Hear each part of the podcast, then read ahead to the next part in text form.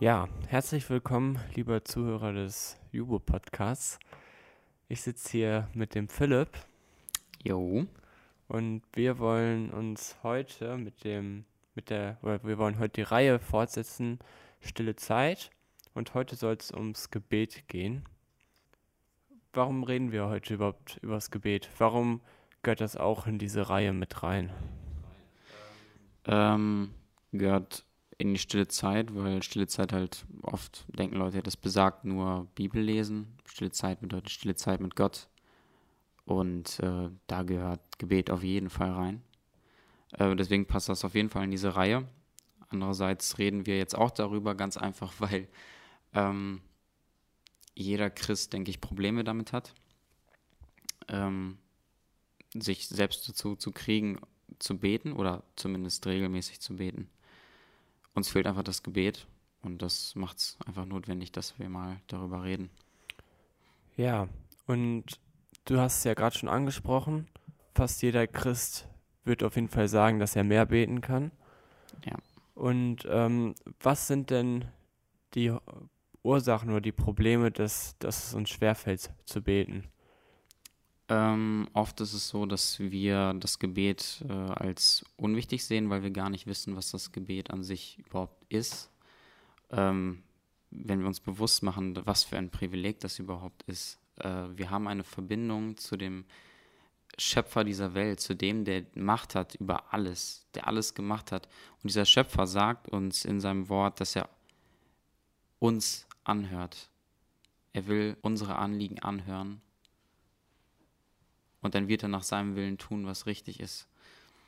Und allein die Tatsache, dass wir diese Verbindung haben und dass, dass Gott unser Gebet erhören kann, ist eine, eine Sache, die uns unbedingt motiviert und vielen ist das oft gar nicht bewusst oder mir ist es, bei mir ist es auch so, ich, ich verliere dieses, äh, dieses Bewusstsein sehr oft. Äh, andererseits ist es aber auch, dass wir oft im Gebet gar nicht Gott sehen, sondern einfach nur daher beten und es als, als Pflicht tun. Und ähm, wir sehen dann oft gar nicht mehr die Notwendigkeit darin. Uns fehlt irgendwie der Blick darauf, dass Gebet Wirkung hat. Dass wir wirklich zu einem lebendigen Gott beten, der wirklich Gebete erhören kann. Das fehlt oft. Und deswegen denken wir halt oft, ja, passiert eh nichts. Oft überprüfen wir sogar gar nicht, wofür wir gebetet haben, ob sich das überhaupt erfüllt hat. Ich kenne das auch oft, gerade bei Fürbitten oder so. Man betet dafür, vergisst es aber frag nie wieder nach und ja, kein Wunder, dass man die, die Macht des Gebets überhaupt nicht spürt oder die Macht Gottes gar nicht spürt, wenn man nie überprüft, tut Gott überhaupt etwas. Und so verliert man halt oft den Blick. Ja, und das Gebet ist auf jeden Fall auch immer umkämpft, also es findet immer ein Kampf auch statt, weil unser Fleisch will, will nicht beten, will unabhängig sein, will äh, die Dinge selber regeln und so ist es immer ein Kampf, die Sachen jetzt Gott abzugeben und äh, zu Gott im Gebet zu kommen. Und ähm, ja, lass uns mal schauen, was die Bibel zum Thema Gebet sagt. Du hast dir eine Stelle rausgesucht. Mhm. Genau, also es gibt einige Stellen der Bibel, die etwas über das Gebet sagen. Ähm, ich habe jetzt mal etwas aus der Waffenrüstung Gottes genommen oder etwas was äh, kurz danach steht, aber quasi noch dazugehört. Und zwar ist es aus Epheser 6, Vers 18, wo er quasi einen Zusatz macht und sagt, indem ihr zu jeder Zeit betet mit allem Gebet und Flehen im Geist und wacht zu diesem Zweck in aller Ausdauer und Fürbitte für alle Heiligen. Genau, was die Bibel uns hier quasi als allererstes überhaupt sagt, wir müssen beten. Dieser Vers kommt in einem Zusammenhang vor, wo es darum geht, gerade um den Kampf mit dem Bösen. Und du sagtest gerade, wir stehen ständig im Kampf, uns äh, auf unser Fleisch zu verlassen und quasi danach zu gehen und dann quasi nicht zu beten. Diese Stelle sagt uns ganz klar, wir stehen im Kampf mit dieser, mit dieser Welt. Also das sehen wir zumindest davor in der, in der Waffenrüstung. Und nachdem er die Waffenrüstung komplett aufgelistet hat und die ganzen verschiedenen Punkte, kommt er dazu und sagt, bei allem dieser Dinge, die ihr anwenden könnt, im Kampf gegen das Böse, betet heißt ganz klar, wir müssen beten. Die Bibel sagt uns, wir müssen beten. Wir haben keine andere Wahl. Wir sind absolut abhängig von Gott. genau, Gebet ist eine Waffe zur Verteidigung des Bösen. Es gehört zur Waffenrüstung. Ja, und eine Sache oder was auch dazu gehört, ist auch, Gott verheißt uns ja in seinem Wort, dass wenn wir ihn bitten, dann wird er uns auch geben. In Lukas 9 zum Beispiel. Und ähm, ja, das ist eine wunderbare Sache, dass wir zu Gott im Gebet kommen dürfen und dass äh, wir so ähm, ja mit Gott kommunizieren dürfen.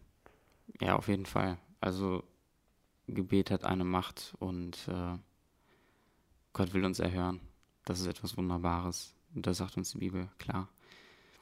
Ähm, andererseits sagt uns der Vers aber auch einige Dinge konkret über das Gebet. Und zwar sagt, also ich werde jetzt, werde jetzt nicht auf jeden Part eingehen, aber er sagt, äh, dass wir anhaltend und ausdauernd beten müssen. Und hier können wir uns das Ganze auch nochmal in einem Gleichnis von Jesus anschauen. Ich, ich verweise nur darauf, ich lese das nicht komplett, äh, das das Gleichnis, wo es um diesen ungerechten König geht und diese Witwe, die den König Tag und, Tag und Nacht immer wieder bestürmt und ihm sagt, schaffe mir Recht, schaffe mir Recht. Und der König sagt irgendwann, ich fürchte zwar Gott nicht und auch sonst keinen, aber um dieser Witwe willen, die mich ständig, ja, äh, oder ständig ankommt und das von mir will, um ihretwillen tue ich das jetzt.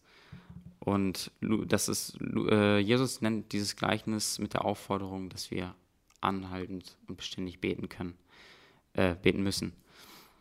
Ähm, und in 4, 6, Vers 18 haben wir das Ganze auch nochmal stehen. Wir müssen wirklich Ausdauer haben. Gott fordert das auch ganz oft von uns. Oft merken wir nicht, nicht sofort eine Wirkung vom Gebet, aber es gibt immer wieder Geschichten von Menschen, die beten und beten und das für zehn Jahre für ein Anliegen und auf Gott vertrauen und immer wieder beten und am Ende erfüllt sich das wirklich. Das ist bei vielen Leuten zum Beispiel, ähm, wenn man für die Bekehrung eines bestimmten Menschen betet. Also das kommt öfter vor. Wenn wir anhalten und ausdauern, beten, dann hört Gott uns.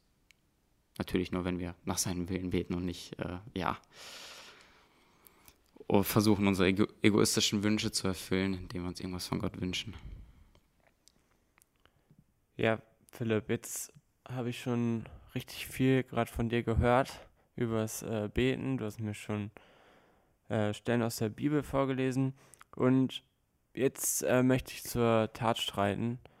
Was kannst du mir jetzt für Tipps geben? Äh, wie kann ich zum Beispiel öfter beten, regelmäßiger beten? Was hast du da für Tipps? Vielleicht auch aus Erfahrung. Was ich sagen kann, ist, dass ich ein ziemlicher Versager bin darin. Also es sind wirklich Dinge, die ich nenne, wo ich auch viel dran arbeiten muss. Wo ich auch selber versuche, die Dinge, die ich jetzt nenne, anzuwenden. Aber wo ich sagen kann, auch aus einigen Erfahrungen, dass sie wirklich hilfreich sind. Und das ist zum Beispiel, dass man sich einen Ort sucht, wo man Ruhe hat. Das sagt uns die Bibel natürlich auch. Ne? Also sie sagt, äh, wenn du beten willst, dann geh in dein Kämmerlein, schließ zu es geht darum, dass wir Ruhe haben. Und wenn wir Jesus anschauen, ähm, wie er betet, steht auch ständig, ne? er, er ging dann hinaus in die Nacht, ging auf den Berg und betete. Und auch das können wir auf jeden Fall anwenden. Such dir einen Ort, wo du dich wohlfühlst, wo du Ruhe hast, wo dich nicht ständig jemand stört. Ähm, das ist natürlich, Ruhe ist für, für, unterschiedliche Leute auch immer anders definierbar. Manche Leute können zum Beispiel in absoluter Stille sich nicht konzentrieren oder wenn es absolut leise ist, dann fährt ein Auto auf der Straße vorbei und die hören das und das lenkt übelst ab. Es geht darum, dass du einen Ort hast, wo du dich konzentrieren kannst. Ähm, oft ist das halt ein einsamer Ort, wo du Ruhe hast. Äh, Jesus ist auch oft in der Nacht rausgegangen. Es heißt nicht immer, dass, ähm, gut, das muss nicht bedeuten, Jesus hat nur nachts gebetet, aber es ist, denke ich, gut, wenn wir feste Zeiten haben. Wir brauchen oft eine Routine, auch im Tag, weil wir sonst keine Disziplin aufbauen können oder keinen kein Plan haben. Und dann vergessen wir es oft oder Dinge kommen dazwischen. Wir verlegen das Gebet, weil wir es entweder als nicht wichtig ansehen oder gar nicht daran denken. Ähm, und letztendlich fehlt uns das Gebet einfach, weil wir uns keine festen Zeiten setzen. Und das ist wirklich wichtig. Setz dir feste Zeiten. Bei mir kann es zum Beispiel Nachmittagsschlaf sein Oft ist es dann so, dass ich noch mal im Zimmer ähm, im Bett liege und Rolladen sind zu und es ist stockdunkel und mich lenkt nichts ab und während es in meinem Zimmer dunkel ist, kommt auch niemand rein. Ähm, das heißt, ich habe Zeit zu beten. Ist wunderbar, kann man richtig gut machen. Ansonsten kann man vielleicht auch rausfahren, irgendwo hin, eine schöne Stelle, wo man sich wohlfühlt, bietet sich auch immer an, da kann man das auch sehr gut machen. Ja, und so baut sich dann halt auch eine gewisse Routine auf.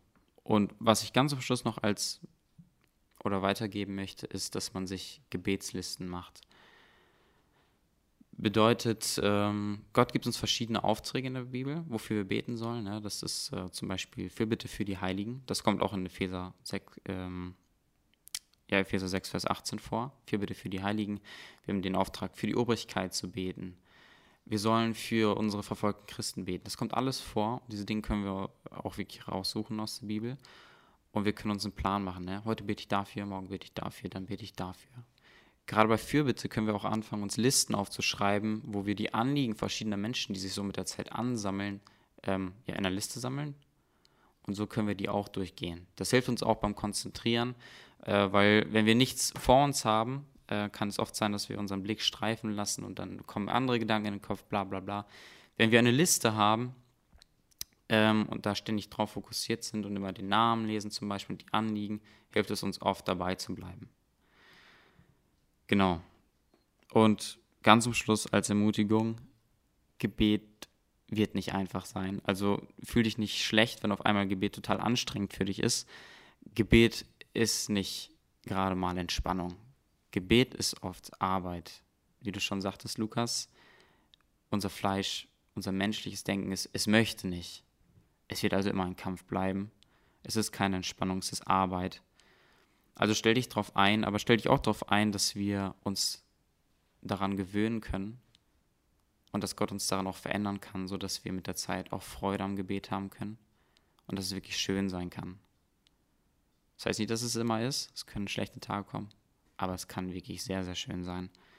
Ähm, und es können teilweise auch erholsame Zeiten werden. Ja, und zu den äh, Gebetslisten, ich glaube, da kann es auch sehr ermutigend sein, wenn man sich die Dinge notiert hat, für die man beten möchte und wenn Gott dann eine bestimmte Sache oder eine Bitte erfüllt und man das dann, äh, ja, man das so vor Augen hat, wofür man vielleicht lange gebetet hat oder dass das dann einem nochmal in Erinnerung gerufen wird.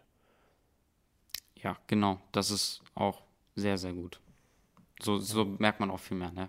Ja. wie sich das Gebet erfüllt. Motiviert einen auch viel mehr zum Gebet. Ja. Ja, Philipp, vielen Dank, dass du dir die Zeit genommen hast. Ja, danke dir, Lukas. Wir hoffen, dass ähm, wir euch durch diese Folge vielleicht ermutigen konnten und dass ihr ja weiter fleißige Beter werdet. Bis zum nächsten Mal. Jo, tschüss.